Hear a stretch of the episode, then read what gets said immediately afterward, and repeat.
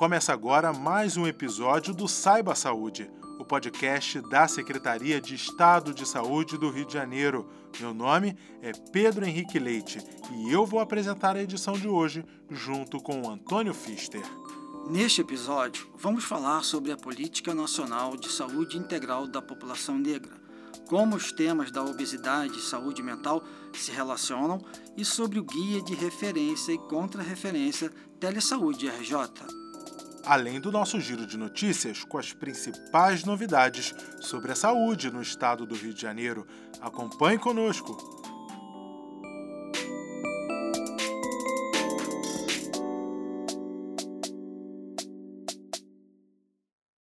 Para fins estatísticos, a população negra é calculada a partir da soma das pessoas pretas e pardas em determinada região. Por essa conta, o Rio de Janeiro tem mais de 9 milhões de habitantes negros, ou seja, mais da metade do total da população do estado. É importante ter dados como esse para estruturar o sistema de saúde de acordo com a realidade da população. E isso nos leva a algo que não deveria mais existir: o racismo. Além de estar na base das estruturas de problemas sociais e econômicos, o racismo também afeta a saúde gerando agravos como estresse pós-traumático, depressão, hipertensão e complicações cardiovasculares. Portanto, estabelecer princípios, diretrizes, estratégias voltadas à melhoria das condições da saúde dessa parcela expressiva da sociedade foi implementada em 2009 a Política Nacional de Saúde Integral da População Negra. Mas essa política só funciona quando os profissionais têm acesso ao máximo de informação possível. Um problema que persiste é que mais de 30% dos registros de raça e cor nas unidades de saúde têm sido ignorados ou deixados em branco, o que dificulta muito o trabalho para a melhoria dos serviços. É o que explica a apoiadora institucional da Secretaria de Estado de Saúde do Rio, Fernanda Meirelles. Quando a gente fala de dados, o que, que seria isso? Né?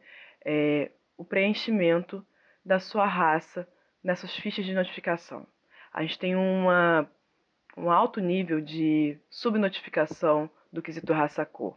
E o quesito raça-cor, ele qualifica os dados, né? ele propõe uma análise é, mais real e concreta dos indicadores de saúde da população, o que faz com que a gente possa reduzir né, as iniquidades que assolam essa sociedade, e principalmente uma sociedade com uma estrutura racista como a nossa. Segundo a profissional, o surgimento da Política Nacional de Saúde Integral da População Negra é de extrema importância na luta contra o racismo. A Política Nacional de Saúde Integral da População Negra ela foi implementada em 2009, mas ela é um reflexo de uma luta histórica dos movimentos sociais, do movimento negro, para poder fazer valer ah, os princípios estabelecidos na Constituição Cidadã, de dignidade da pessoa humana, de igualdade e repúdio ao racismo assim como os princípios estabelecidos pelo SUS também, de integralidade, de universalidade e equidade. Essa política foi criada porque ela reconhece o racismo e as desigualdades étnico-raciais como determinantes sociais das condições de saúde, como barreira para a promoção de equidade em saúde. Quando essa barreira é enfraquecida, a população negra consegue melhor acesso ao sistema de saúde e aí tem as suas especificidades melhor atendidas é uma busca por garantir e ampliar o acesso da população negra residente nas áreas urbanas, nas regiões periféricas do centro da cidade, assim como também a população negra do campo, das florestas, em particular a população quilombola, né, da garantia que essas pessoas tenham acesso a esses serviços. Né. É de extrema importância no combate à discriminação, é, para poder prevenir também situações de abuso, exploração de violência que inclui essas populações também no ambiente de trabalho. Graças à Política Nacional de Saúde Integral da População Negra, grandes conquistas aconteceram. Sem dúvida, uma delas é a criação é, de um capítulo dedicado à saúde dentro do Instituto da Igualdade Racial. Outro ponto importante são as campanhas focadas né, na qualificação dos profissionais no que tange a coleta de registros do quesito raça-cor, assim como os debates né, sobre racismo dentro dos serviços de saúde e também dentro da academia, na formação desses profissionais, na formação de cursos que debatam é, como é importante o processo de equidade pensar o racismo, transversalizando todo esse debate. Eu acho que isso é um ponto positivo que a política e esses movimentos vieram trazendo ao longo desse tempo. Agora vamos falar de uma questão geralmente associada à condição física das pessoas, mas que cada vez mais os profissionais de saúde têm enfatizado que envolve também fatores psíquicos e emocionais, o excesso de peso. A Secretaria de Estado de Saúde do Rio de Janeiro tem promovido o trabalho multidisciplinar da rede pública no apoio à população com obesidade e sobrepeso, inclusive no que se refere à saúde psicológica dos pacientes. O atendimento é feito pela rede de atenção primária. A nutricionista e apoiadora técnica superintendente da atenção psicossocial e populações vulneráveis da SES, Carolina Reis, destaca que os profissionais de atenção primária trabalham com a dimensão do impacto direto da obesidade e sobrepeso sobre o psicológico das pessoas. É mais realmente uma percepção que os profissionais de saúde, de uma forma geral, têm o quanto que a pessoa, né, ela está insatisfeita, né, com a questão do corpo, né, da autoestima, quanto que isso vai influenciar na, na questão da saúde mental. E com a pandemia, né, Claro que as pessoas acabaram ficando mais sedentárias dentro de casa, né? Trabalhando, quem ficou de home office e aí não conseguia né, ter aquela atividade que antigamente tinha. Então, isso acabou contribuindo para o ganho de peso. E a gente vê que as questões que mais estão aparecendo, né, ansiedade, depressão, violência doméstica, tentativa de suicídio. Na atenção primária, o acompanhamento psicológico às pessoas com obesidade é realizado pelos núcleos ampliados de saúde da família, composto por psicólogos, nutricionistas, assistentes sociais e outros profissionais. Carolina ressalta que a gestão desses núcleos é realizada junto aos municípios. A atenção básica ela é de responsabilidade do, do município de garantir essa assistência, então você consegue ter esse acompanhamento nos locais em que existe essa equipe do NASH para poder acompanhar. Nos locais que essa equipe ela não, não existe, normalmente as pessoas são encaminhadas para ambulatórios. Então, tem uma policlínica no município que atende, ou tem um ambulatório especializado. A obesidade infantil é um dos focos de cuidado na saúde mental nos territórios, já que fatores psicossociais, como o ambiente familiar e escolar, podem levar crianças e adolescentes à obesidade e ao sobrepeso.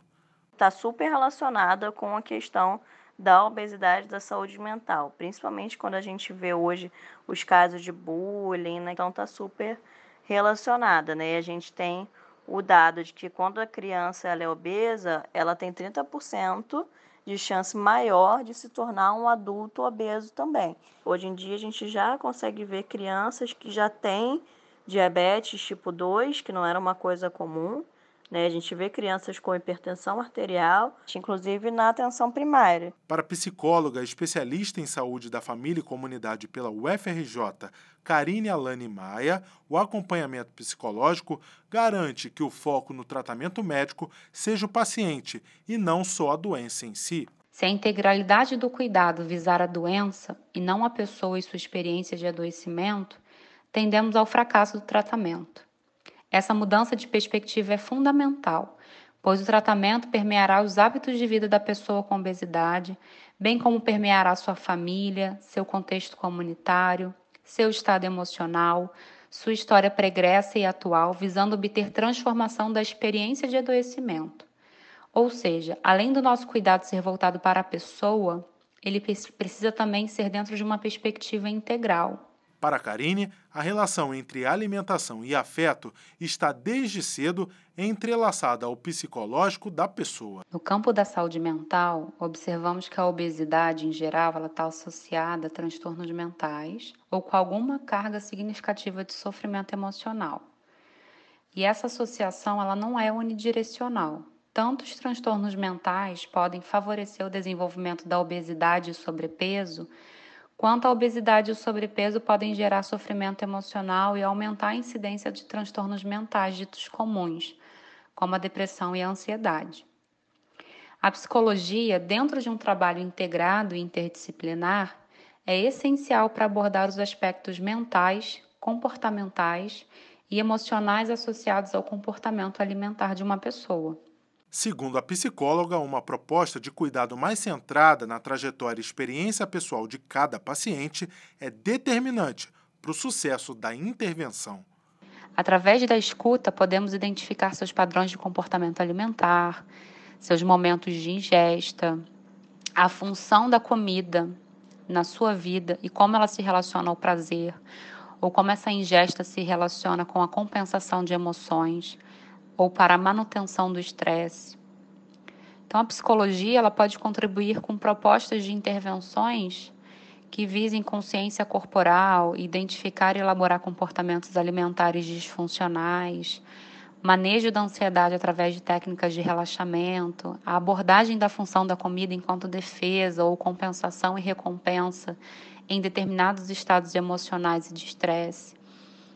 Ou seja, a psicologia vai, vai trabalhar muito mais voltada para uma observação e identificação dos aspectos psíquicos da obesidade para cada sujeito.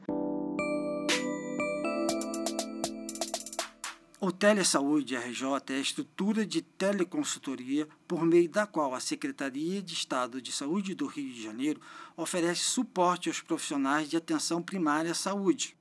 O projeto funciona por telefone ou via plataforma digital e conta com consultores treinados para debater casos específicos e também questionamentos que possam surgir durante um atendimento. O Telesaúde está integrado à Central de Regulação do Estado e contribui para tirar dúvidas dos profissionais de saúde, diminuir filas, otimizar os recursos públicos e aumentar a efetividade das redes de atenção à saúde, uma vez que evita a sobrecarga do sistema com encaminhamentos para exames e consultas desnecessários. O psicólogo Denis Safir, gestor do Telesaúde RJ, ressalta que, a partir do registro e indexamento dos atendimentos, é possível dar seguimento às discussões e encaminhamentos.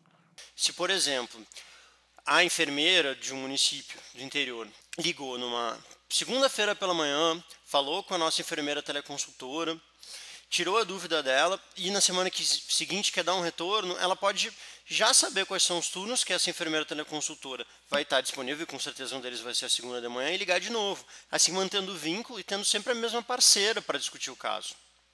E para tornar esse processo cada vez mais eficiente, foi elaborado o Guia de Referência e Contra-Referência do Telesaúde. Esse material traz diretrizes para otimizar a informação e compreensão de casos específicos, também motivos de encaminhamento, hipóteses diagnósticas e expectativas do profissional que encaminha, bem como a continuidade do cuidado a partir da atenção primária.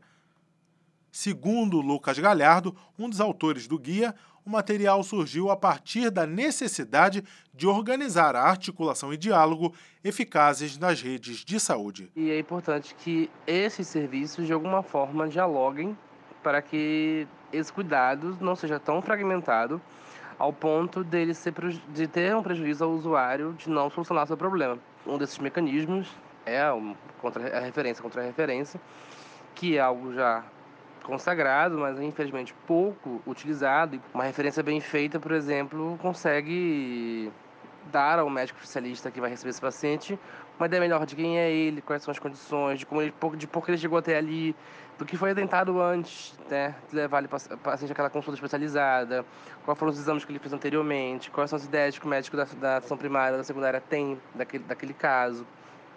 E ele consegue, inclusive, uma consulta mais rápida, uma consulta mais eficiente, e isso ajuda o paciente né, a não ficar prejudicado e deixa a rede mais eficiente. Né? Para ter acesso ao Telesaúde RJ, o profissional da atenção primária deve entrar em contato pelo telefone 0800 021 8119, que funciona de segunda a sexta-feira, das 8 horas da manhã às 6 horas da tarde, ou então pelo site tele.saude.rj.gov.br. Confira as novidades do projeto nas redes sociais da Saúde e do Estado, arroba saúdegovrj.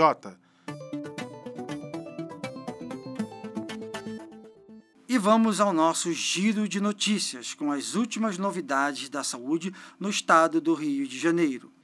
Equipamentos médicos, medicamentos e mobiliário provenientes de hospitais de campanhas da rede estadual serão distribuídos conforme a necessidade a unidades de saúde para o enfrentamento à pandemia do novo coronavírus. O material, incluindo 120 respiradores, está atualmente na central de armazenamento de materiais relacionados à Covid em Manguinhos, na zona norte do município do Rio, e poderá ser utilizado para abertura de novos leitos e diminuição da classificação de risco do Estado a Fundação Estadual de Saúde e a Subsecretaria de Regulação e Unidades próprias da Secretaria de Saúde atuarão em conjunto para checar quais unidades necessitam do material disponível.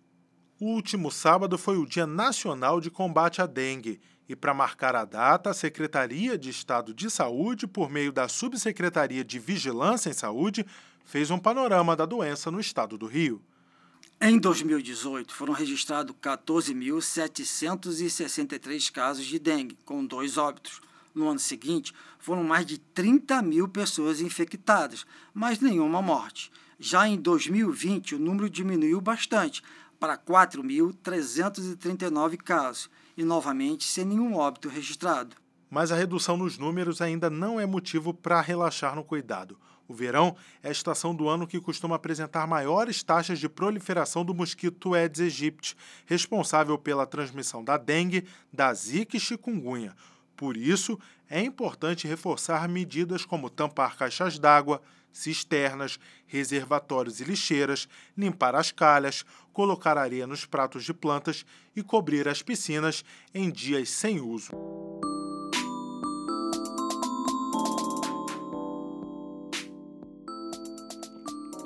Estamos chegando ao final de mais um episódio do Saiba Saúde, o podcast da Secretaria de Estado de Saúde do Rio de Janeiro.